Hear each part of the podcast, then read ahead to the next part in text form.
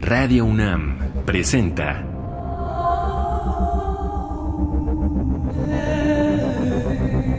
Islas Resonantes. Pensar el mundo a través del sonido.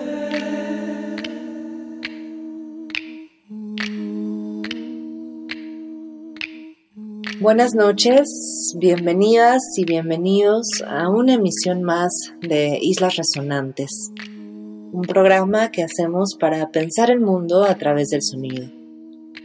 A la distancia me acompaña Oscar Peralta Caballero, productor de esta serie.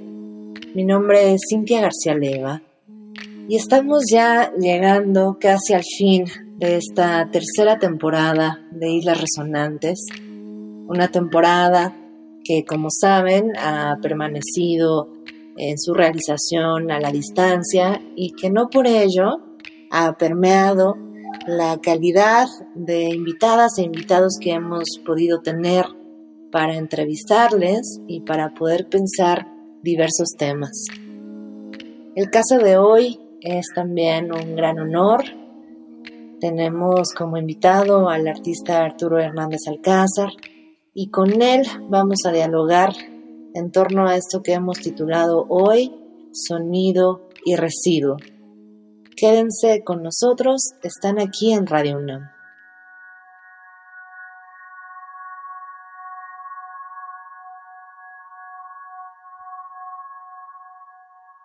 Arturo Hernández Alcázar es un artista visual que explora diversos medios y lenguajes como la escultura, la instalación, las acciones, intervenciones, video, gráfica y escritura. En su obra analiza las formas del colapso desde contextos específicos. Su investigación es un proceso en constante búsqueda para comprender las fuerzas y colisiones que conforman nuestro contexto. Es miembro del Sistema Nacional de Creadores de Arte. Vive y trabaja en la Ciudad de México.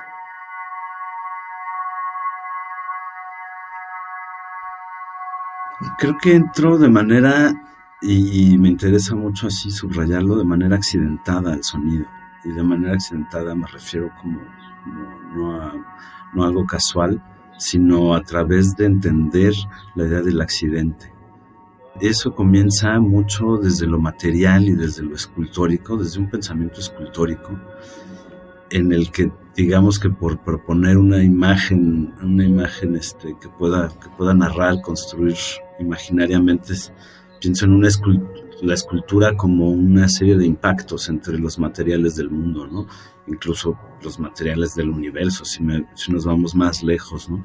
Y en ese sentido a mí siempre me interesaron más que digamos esta forma en la búsqueda de la belleza en ese, en ese canon de, de la escultura, los residuos que emergían de esas colisiones. Y pues hay muchas reflexiones en el camino que tienen que ver con, con lo gráfico, con el dibujo, con las acciones, pero sobre todo con una, con una enunciación política sobre nuestro contexto, donde el sonido de pronto aparece contra la hegemonía de la imagen también. En un, para hablar de un contexto que, me, que es el nuestro, que me parece muy enrarecido, y que, pues digamos así, en todo ese camino un poco me acerco a la idea del ruido, ¿no? Del ruido que genera la industria, la velocidad, el aceleramiento, el accidente, o sea, la producción de accidentes masiva, ¿no? Digamos que la asociación de ideas que hago en mi proceso que tienen que ver con el accidente también están muy relacionadas, digamos, a una lectura histórica, política, económica de nuestro contexto y de cómo se ha ido configurando, pues sí, a través de acciones precisamente de sucesos, y suceso tiene que ver con accidente etimológicamente, digamos, y me interesa en ese sentido las formas residuales. Eh, lo negativo, digamos, es un poco pensar en la escultura negativa o en el sonido negativo, lo que queda fuera, ¿no? A través de los procesos escultóricos también me, me fui encontrando como formas o términos que me ayudaban a explicar esto, ¿no? Como por ejemplo, cuando fundes metales, en, práctica escultórica, sí, que es ancestral, lo que se queda fuera del molde se le llama escoria. Y entonces es un poco trabajar con esa escoria del, del, mundo material que habitamos, ¿no? Producto de una serie de accidentes que lo van formando, como se forma una frontera o como se forma una formación rocosa, un río, como estas formas también las accidentamos nosotros, ¿no? O nos accidentamos en ellas, o transformamos radicalmente, pues mucho en los últimos 200 años en búsqueda de, del valor y del capital, pues transformamos ecosistemas, descomponemos, digamos, organizaciones para extraer, por ejemplo. Me gustaría aquí entonces introducir, creo que fue la primera pieza sonora que realicé y que tiene que ver con un material extractivo que es políticamente, eh, históricamente muy importante, que es el cobre en México. Y empecé a ir porque siempre fui muy aficionado también y eso es parte de mi, de mi práctica. Las derivas, las caminatas, digamos que desde los años 90 me dediqué a eso, desde que empecé un poco a recoger objetos, a entender cómo estas relaciones de materialidad política, de materialidad social eh, en los residuos. El caso fue que, bueno, por una invitación de Guillermo Santamarina, que conoce bastante bien mi práctica desde que inició, me invitó a un programa que organizaba él que se llamaba Reciclaje. Y yo propuse una pieza en la que había generado una, una relación amistosa y de visitas, digamos, con unas gentes, Quimos y Carlos, con los que de pronto hablo todavía, que se dedican a destruir la chatarra. En sus propios términos, me hicieron descubrir un término que me abrió muchas cosas, que era que eran mineros de superficie. Y ellos, pues en este contexto muy marginal, en los bordes de la Ciudad de México, eh, pues se dedicaron a eso, a destruir electrodomésticos, máquinas, etcétera, y separar los materiales. Finalmente, mi decisión ante pues, una serie de problemáticas más bien políticas que derivó la pieza, o su propuesta, porque la pieza aún no sucedía, fue realizar la pieza enteramente con ellos, y mostrar el residuo, o sea, con ellos, Quimos y Carlos en su contexto, con el dinero, digamos, con el presupuesto que había para realizar la pieza, les compré la jornada de trabajo eh, y el material que habían recabado. Y lo que hice no fue llevar el material, sino llevar el sonido de la jornada de trabajo. Es decir, de pronto eh, mi reacción fue que la pieza no tocara el museo, sino que la afectara que afectara el museo. Y era a través de pues, todo este golpeteo de metales y una especie de entrevista, diálogo que hay con uno de ellos.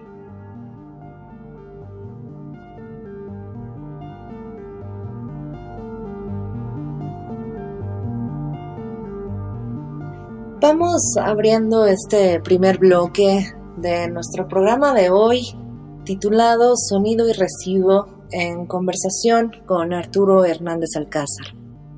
Y hemos escuchado en esta primera introducción un planteamiento que es fundamental quizá para poder seguir los siguientes bloques y que tiene que ver con este punto de partida para Arturo desde el pensamiento escultórico. Y en ese sentido, los involucramientos entre el espacio, entre la sonoridad, entre lenguajes siempre pensados precisamente a partir de cómo colisionan, de cómo chocan, de cómo se contactan o de cómo impactan entre sí a esos cuerpos o a otros cuerpos. Este pensamiento escultórico que más allá, nos dice Arturo, de esta dimensión de lo acabado o incluso de esta dimensión de lo estético, prefiere pensar a partir del contacto o decíamos el choque, él lo llamará también esta colisión y lo que de ahí rescata Arturo, que es tan importante en su obra, la dimensión residual. Eso que queda después de un choque, esos materiales residuales serán importantísimos para completar este pensamiento escultórico y para poder derivarlo en otras disciplinas. La pieza que nos ha descrito, Renovación, que parte de este trabajo realizado para el MOAC en 2009, o una variación de eso que se tenía pensado para el MOAC en 2009 y que se convierte después en otras variaciones, en otras versiones, a lo que se suma un disco fundido en cobre con la grabación original, es lo que vamos a escuchar a continuación.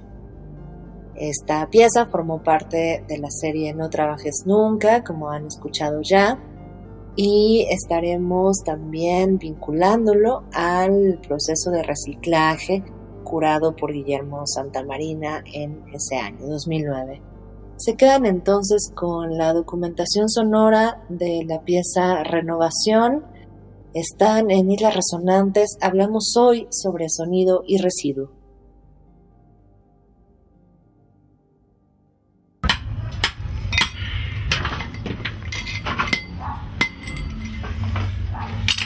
Está cabrón, güey, ¿no? Que te has traicionado. Thank you.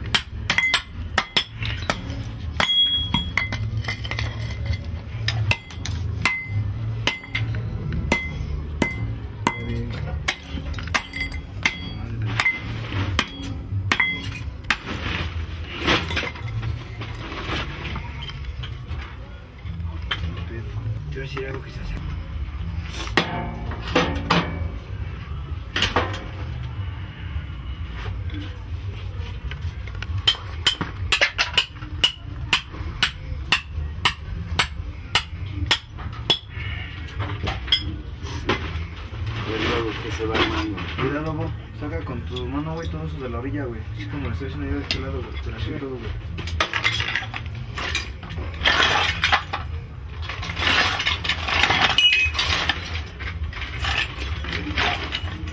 Todos, todos te cancelaron, sí. No va a haber. De que van a regresar, güey. No Sí. se pueden llevar nada, ni un lápiz de aquí. También digo que el proyecto también es un, un patrimonio, ¿no? Para los güey. Pues yo lo así como un. Sí, un. Algo como un patrimonio, güey, no sé. Como un mensaje, güey, algo así, mm, ¿no?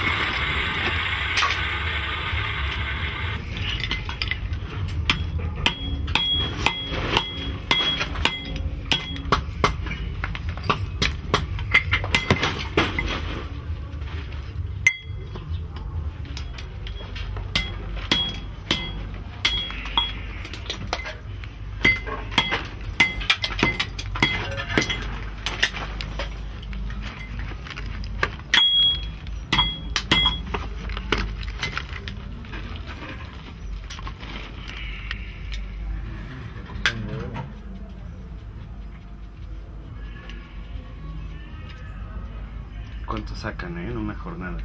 De Mm, cobra. Depende, güey.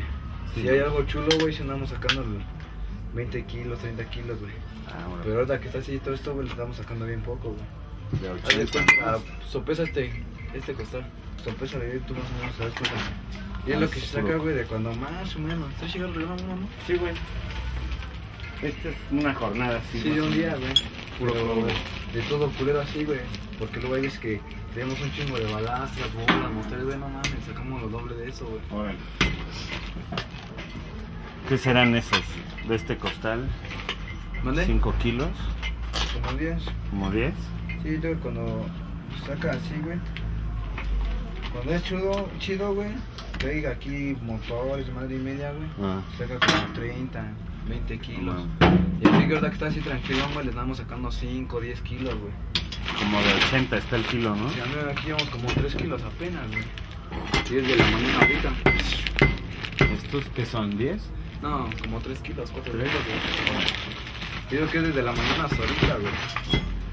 Del capital del conocimiento, así encarnado en las computadoras, a pues, el capital humano del trabajo o el capital del,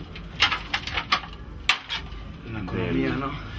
de- hasta del material, ¿no? Del metal o del trabajo. Como ir haciendo una serie de transformaciones de ese Es capital. como un, un proyecto que hizo, hicieron en, en el periódico, güey, de la basura que te deja dinero, güey.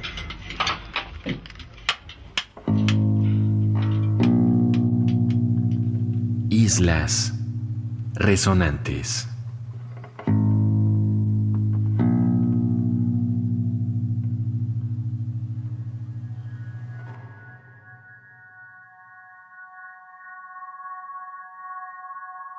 Yo pensaría de primer momento que tiene que ver con una noción de lo negativo, lo negativo no como malo, sino como el, el espacio en el que se definen esas relaciones, lo que no vemos de la cosa, digamos, lo que la rodea. Creo que tiene que ver también, y me viene directamente este micro comunicado, casi este poema del Ejército Zapatista de Liberación Nacional escucharon es el ruido de su mundo destruyéndose. Es una frase sonora, diría, como hay varias frases sonoras históricas, es decir, una frase cuyo sonido, cuya enunciación vocal, leerlo pues, incluso en voz baja, en voz alta, genera un- una especie de pues sí, una, una, una escucha del mundo, ¿no? Y es un poco también pensar en una pausa que nos permita ver esas relaciones, ¿no? Y en el, en el ruido creo que está como todo lo demás que genera, como ese campo de relaciones donde nos, donde nos encontramos de maneras muy accidentadas y a veces organizadas también. Pero creo que tiene que ver el sonido ahí como una potencia transformadora, como un deseo de transformación y no de fijación.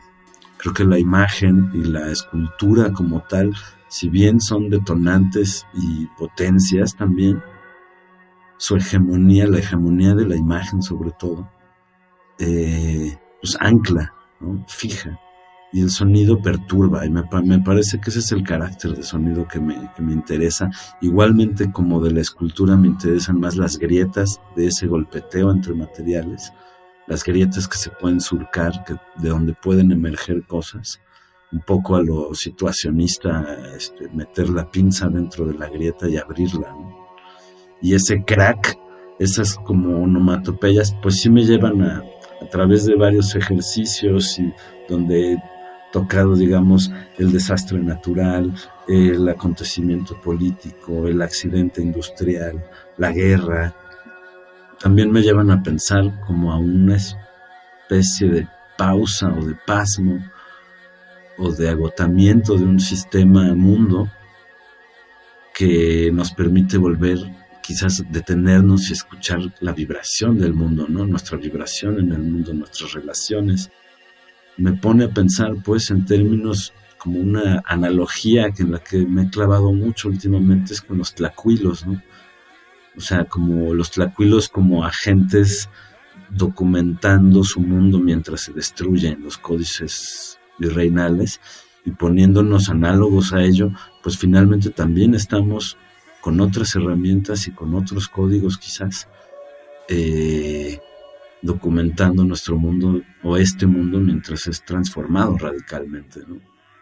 Como el silencio de la pandemia, ¿no? Por ejemplo.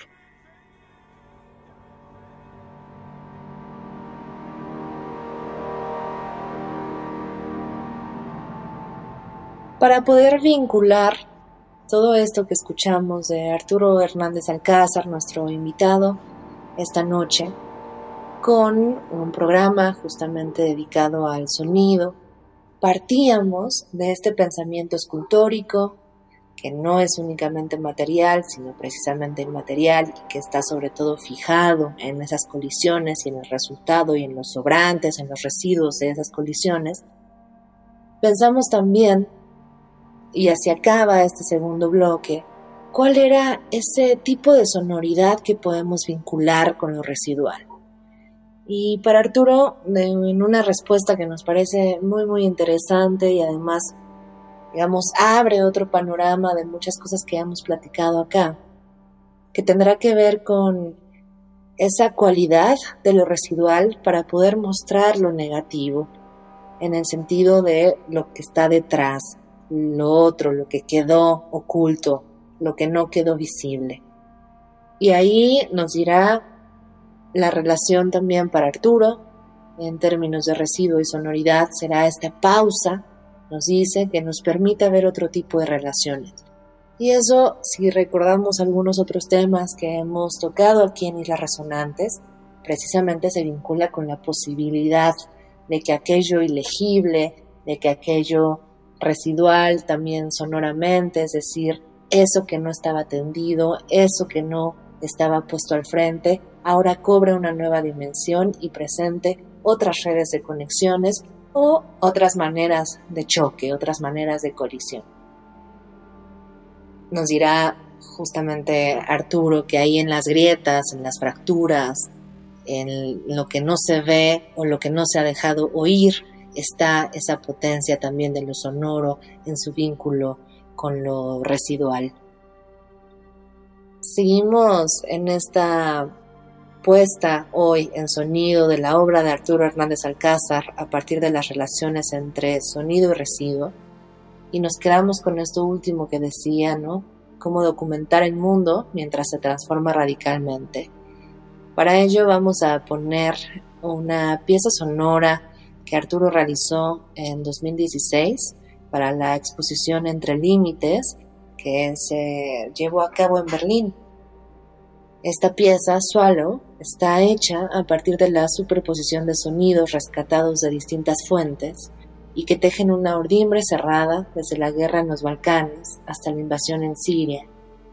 El sonido está reproducido por megáfonos dispuestos dentro de un contenedor y durante la acción en ese momento, en 2016, dos trabajadores van arrojando una mezcla de cemento gris sobre estos hasta cubrirlos por completo.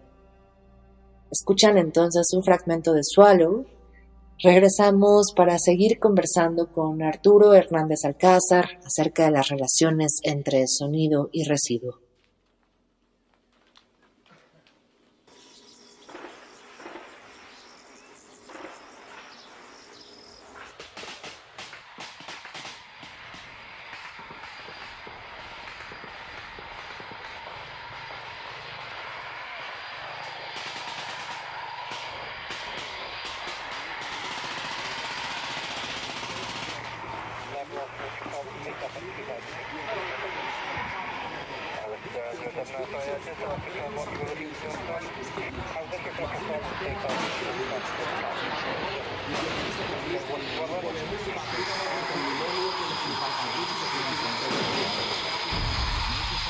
institutions have treated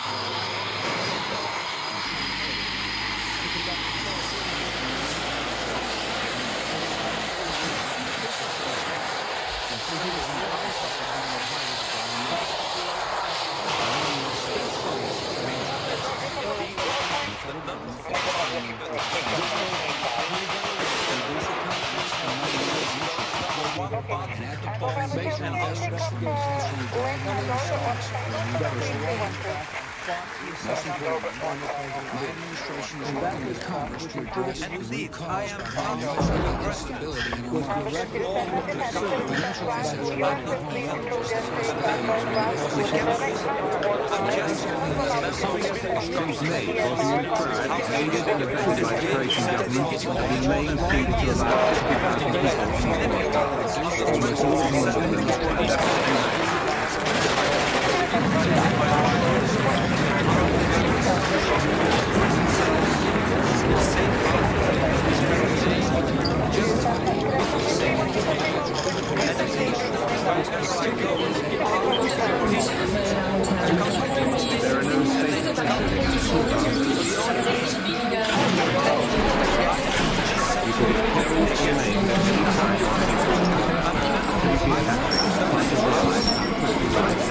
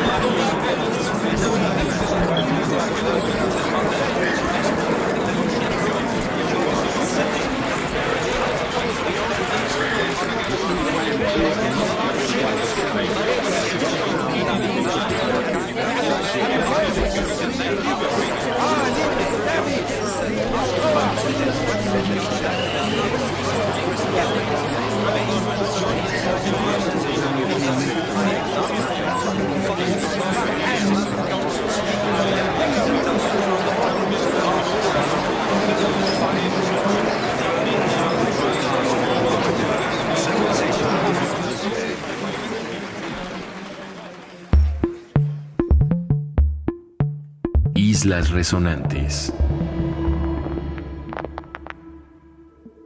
Hay dos piezas que me, que me literalmente que me resuenan en este, en este, en este sentido del, sonido como potencia y como y son piezas bien no, no opuestas, pero sí fundadas en una oposición, oponer el sonido a un sólido, a un sólido lenguaje, a un sólido ya codificado, ¿no? Y por el otro, también oponer el sonido o, hacer que de lo, de lo que no está, de lo que falta, de lo que desaparece, hacerlo sonar. Y es el caso, por ejemplo, de la pieza Frecuencia ausente, que se basa en un, en un, este, en un fenómeno psicoacústico y que aborda, pues con esas herramientas, con esos medios, el asunto de desaparecidos en México.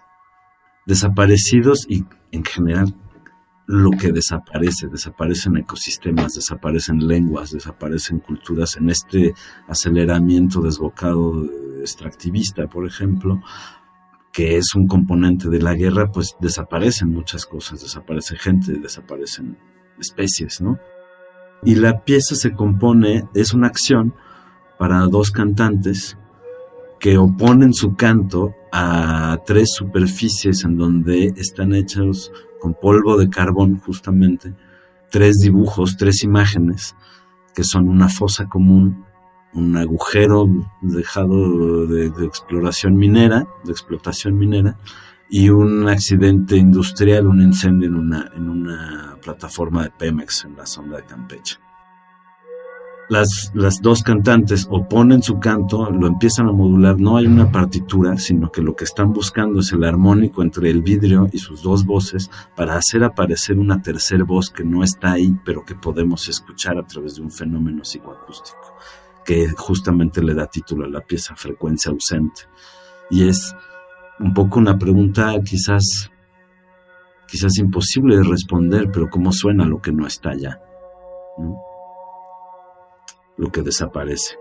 Y del otro lado, pienso en otra pieza que hice eh, al año siguiente, explorando también este asunto de, la oposición de fuerzas, de las colisiones, y que fui, que realicé, siendo invitado a Nápoles por un par de curadoras, Alessandra Troncone, que era Pirozzi, en un proyecto que era proponer piezas específicas para una ruina romana de un acueducto en la ciudad de Nápoles que está sepultado. La ciudad tiene muchas, muchas capas, digamos, desde los etruscos hasta la ciudad contemporánea, ¿no? y ha sido enterrada y enterrada y enterrada. Ahora hay muchos accesos, desde hace mucho hay muchos accesos subterráneos, y este es un descubrimiento arqueológico eh, reciente. Está debajo de un edificio del 480, ese, ese acueducto romano. En él encontré inscripciones, inscripciones casuales que deben ser como del siglo XVIII, XIX, con insultos, con groserías, con un gran falo así dibujado, este, bueno, tallado, incidido en la pared. Y a mí lo que, yo lo que quería hacer, porque había esa condición, que era un poco lo que sucedía en el MUAC, la pieza no podía tocar el espacio. Tenía que existir sin, sin afectarlo diré, físicamente. Entonces, un poco lo que yo hice fue una serie de grabaciones de campo en Nápoles, sobre todo en estos túneles, en estos subterráneos, pero también yendo a zonas industriales, también yendo a zonas eh, comerciales, también en zonas peatonales, etcétera. También el viento, los pájaros, un fenómeno que hay ahí de la mafia que truenan cohetes cada que llega un, carpa, un cargamento de drogas, por ejemplo. ¿no? Este, suena todos los días, por cierto. Entonces con esas grabaciones generé una saturación de sonido que después dispuse con diversos megáfonos, también aludiendo a una, el megáfono es una figura pública política del fascismo, pues del control del espacio público. Y en Italia, pues por supuesto, es muy fuerte la referencia. Entonces, introducir los megáfonos en este subterráneo, por un lado, se hacía una enunciación eh, sobre enterrar el fascismo, pues, sobre o desterrar, este, y del otro lado también esta saturación de sonidos en la superficie, me interesaba que se enunciaran, que sucedieran físicamente como un desgaste en el muro, ¿no?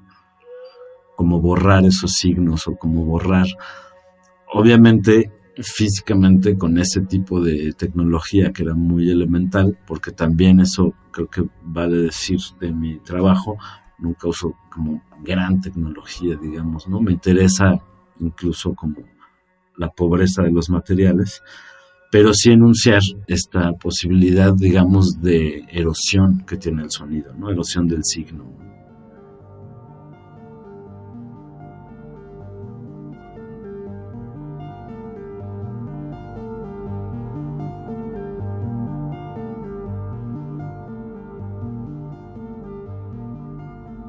Continuamos a este tercer bloque de esta noche en la que conversamos con Arturo Hernández Alcázar y ahora vamos a pensar esto último que ha explicado él también y que de pronto podría resultar redundante que mencione de nuevo, pero tiene que ver con este sonido como potencia. Sin duda quizá una estrategia que defendemos aquí continuamente y que por eso dedicamos este programa a esa potencia de la sonoridad, de la resonancia y por supuesto de lo residual, de lo que ha quedado fuera, de lo que ha quedado al margen. ¿Qué es ese sonido frente a lo que desaparece? ¿Qué puede hacer? ¿Y cómo puede erosionar el sonido, el signo? Muchas veces que vinculamos tanto con lo fijo, que vinculamos tanto con lo normalizado, cómo puede el sonido erosionar eso que de pronto pareciera inamovible. Nos vamos entonces con esta pieza que ha descrito Arturo, Blind Horizon, presentada en Nápoles en 2018 en esta exposición curada por Chiara Pirozzi en colaboración con Virginie Sanita. Están en Islas Resonantes, no se vayan.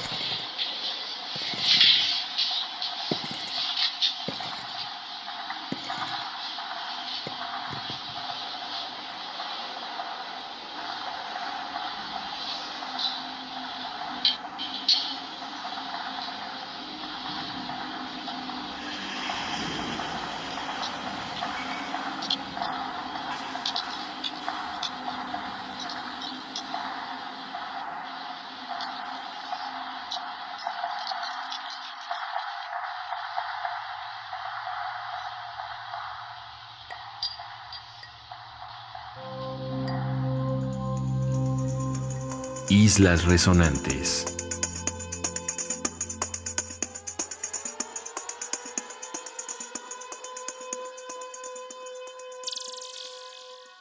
Me, me detona muchas cosas esa, esa, justo esa parte de la erosión. Hay una idea que me, no sé si me acompaña o me persigue, que tiene que ver con esta frase también de no trabajes nunca y con mucho de mi obra, incluso con este comunicado zapatista que tiene que ver con, con que las, todas las acciones son erosivas, todas nuestras acciones, toda acción, todo suceso erosiona suceso relacionado a acción. O sea, erosiona el viento como erosiona mi voz, hablando ahora mismo, erosiona la composición del aire, viaja, abre camino. Y en términos de materiales lo asocio pues a la idea de la grieta también, del agujero, del, este resquicio. ¿no? Creo que, que, mi relación diaria con, con el sonido en esos términos de erosión del signo sí tiene mucho que ver con este principio escultórico y con esta analogía que proponía con, el, con tlacuilo retratando, documentando su, su, mundo mientras se destruye, pero también retratándolo o documentándolo, registrándolo finalmente a través de un código que aún no conoce bien, que es el código que introducen los frailes, pues el código occidental. Y desde la noción de decaimiento de esa forma de hacer mundo, pues creo que también se pasa necesariamente por la destrucción del lenguaje, por la descomposición, más que la destrucción entendida como en el siglo XIX, la, destrucción creadora, que es solamente una forma de apañarse el territorio realmente este, es como la pintura de paisaje, ¿no? La pintura de paisaje es, es, un, es un instrumento bélico, ¿no? De apañarse el territorio o de ofrecerlo incluso, Pero en ese sentido llego a la idea del ruido como la descripción más real quizás de la atmósfera en la que vivimos actualmente. Y creo que la pandemia lo que a mí por lo menos, o no sé si me estoy volviendo loco, quizás sí, pero fue la noción de ruido realmente la que me ayudó a, o la, me ha ayudado a, a sobrevivir este tiempo que además del encierro físico, habitacional, nuestras casas, etcétera, también es un encierro mental. Estamos o sea, todo es mental, entra por los ojos, los oídos, pero se queda en, el, en la cabeza, son pocas las acciones, ¿no? Como liberadoras. Y pienso entonces en eso, o sea, estudiando también, poniéndome a ver, y pareciera que son cosas así que no tienen nada que ver, pero creo que sí, o sea, la minería, la extracción, el ruido industrial, los tlacuilos, la cosmovisión este, mesoamericana, por ejemplo, él tiene esta figura del Altepetl en términos políticos, de organización política, que sería como el ayuntamiento de hoy, pero también una, una, cosa más mística que tiene que ver con que dentro del cerro, en el corazón del cerro, del cerro mágico, digamos, el cerro que normalmente pues, dan agua, como Chapultepec, por ejemplo, en Altepetl, habitan los dioses del tiempo de antes, habitan los muertos, habita nuestros nahuales que nos vienen a visitar directamente de ahí a dar mensajes y esta, esta, serie de creencias pues y de, mitos. Pero también hay una región a la que se le llama la región del ruido. Entonces hacía esta analogía de qué sucedía cuando pues la horadación del territorio se vuelve masiva y se liberan todos estos ruidos que acaparan nuestra atmósfera. Y esa es la destrucción del lenguaje quizás decía, hay una frase de un físico del siglo XIX que dice en realidad somos los únicos en absoluta soledad en el universo luchando contra el caos. Estamos solos en ello. Los demás todos los demás cuerpos se organizan muy bien en el caos. ¿no? Pero nosotros no lo queremos cambiar. Y eso es, es una serie de fricciones con el universo que hacen pues sí, vibrar de manera anómala quizás muchas cosas, es decir, desviando su tono, ¿no? Cómo suena pues un bosque erosionado, ¿no? Cómo suena pues una montaña que ya no está. Y creo que también pues el ruido me gustaría entender, igual que la mina, que estoy haciendo un proyecto ahora en el que intento ver qué pasa en realidad, no es solucionar un problema, sino ver qué pasa si relaciono eh, hasta dónde puedo llegar con esta relación de la mina con la escritura sobre la tierra. Esa escritura sobre la tierra de signos que aún no entendemos. Y ahí viene la noción de futuro, pues que se resquebraja y que en realidad pensaría que, esta analogía con los tlacuilos nos pone, pero como en un espejo, ¿no? Es decir, no vamos solamente a ver el pasado para poderlo enseñar después, sino también vamos al futuro a recoger signos de algo que todavía no sabemos qué es, pero que potencialmente puede ser una, una, una nueva sintaxis o una nueva palabra o una, o una otra forma de lenguaje.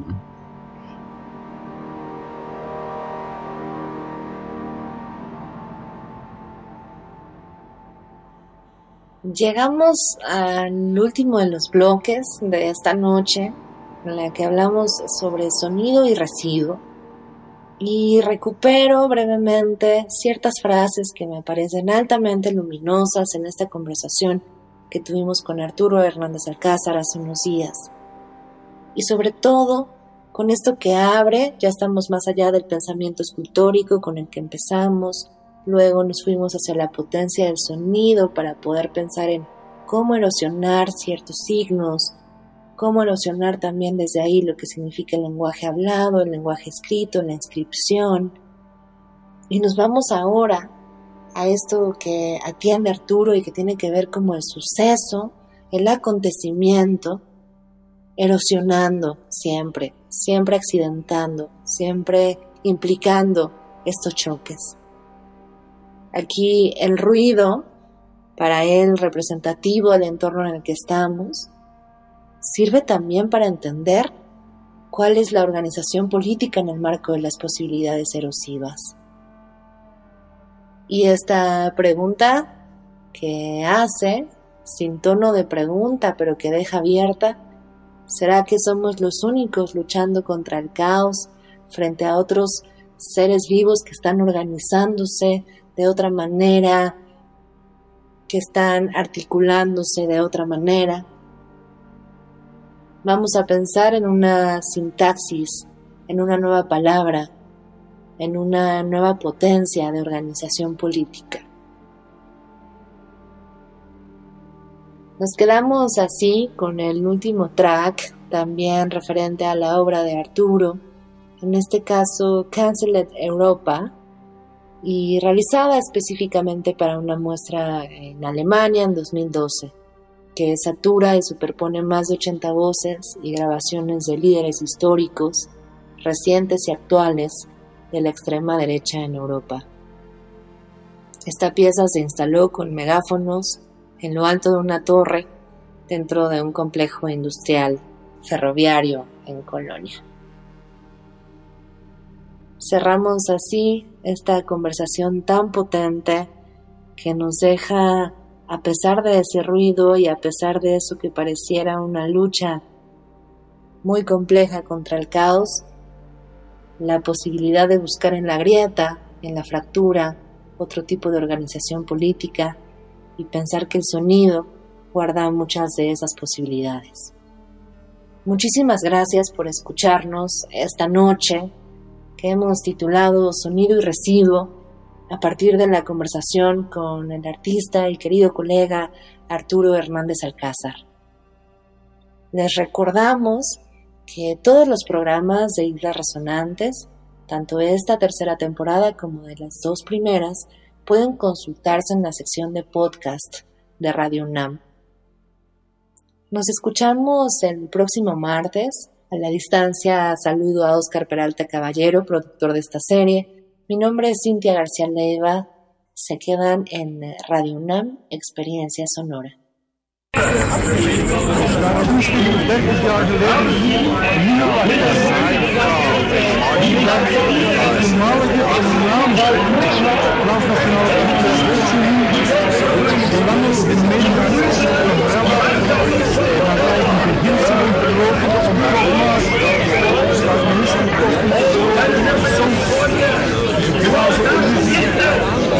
Verwachting van de eigen landnationale standpunten niet geholpen om een paar standpunten meer waar te nemen. Mijn kinderen, zie vervolgen die mijn kinderen.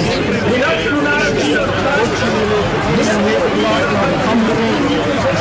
Dat zijn de hoeveelheid radicale.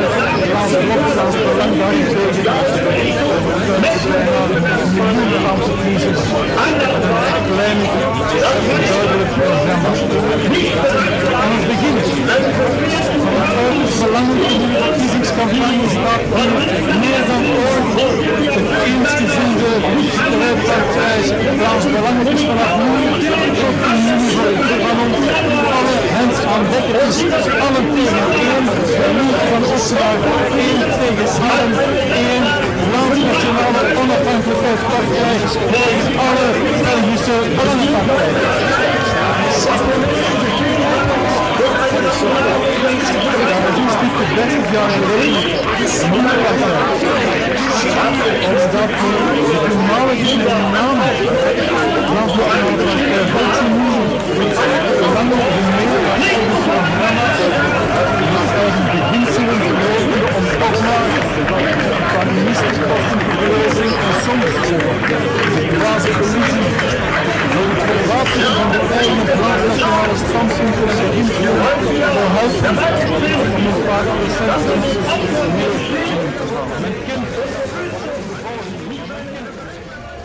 Radio UNAM presentó Islas Resonantes. Pensar el mundo a través del sonido.